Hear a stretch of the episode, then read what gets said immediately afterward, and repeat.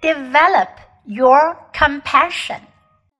Nothing helps us build our perspective more than developing compassion for others.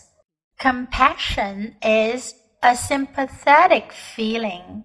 It involves the willingness to put yourself in someone else's shoes, to take the focus off yourself and to imagine what it's like to be in someone else's predicament and simultaneously to feel love for that person.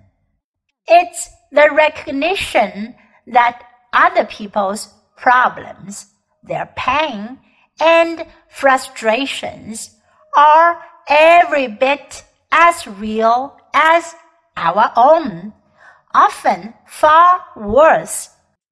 In recognizing this fact and trying to offer some assistance, we open our own hearts and greatly enhance our sense of gratitude. Compassion is something you can develop with practice. It involves two things intention and action. Intention simply means you remember to open your heart to others. You expand what and who matters from yourself to other people. Action is simply the what you do about it. You might donate a little money or time or both on a regular basis to a cause near to your heart. Or perhaps you'll offer a beautiful smile and genuine hello to the people you meet on the street.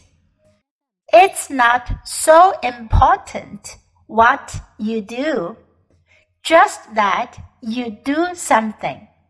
As Mother Teresa reminds us, we cannot do great things on this earth. We can only do small things with great love. Compassion develops your sense of gratitude by taking your attention off all the little things that most of us have learned to take too seriously. When you take time often to reflect on the miracle of life, the miracle that you are even able to read this book, the gift of sight, of love, and all the rest. It can help to remind you that many of the things that you think of as big stuff are really just small stuff that you are turning into big stuff. Nothing helps us build our perspective more than developing compassion for others. Compassion is a sympathetic feeling. It involves the willingness to put yourself in someone else's shoes, to take the focus off yourself and to imagine what it's like to be in someone else's predicament and simultaneously to feel love for that person. It's a recognition that other people's problems, their pain and frustrations are every bit as real as our own, often far worse. In recognizing this fact and trying to offer some assistance, we open our own hearts and greatly enhance our sense of gratitude. Compassion is something you can develop with practice. It involves two things intention and action. Intention simply means you remember to open your heart to others. You expand what and who matters from yourself to other people. Action is simply the what you do about it. You might donate a little money or time or both on a regular basis to a cause near to your heart. Or perhaps you'll offer a beautiful smile and genuine hello to the people you meet on the street.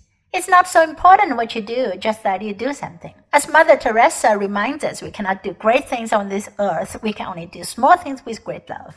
Compassion develops your sense of gratitude by taking your attention off all the little things that most of us have learned to take too seriously. You take time often to reflect on the miracle of life, the miracle that you are even able to read this book, the gift of sight, of love, and all the rest, it can help to remind you that many of the things that you think as big stuff are really just small stuff that you're turning into big stuff.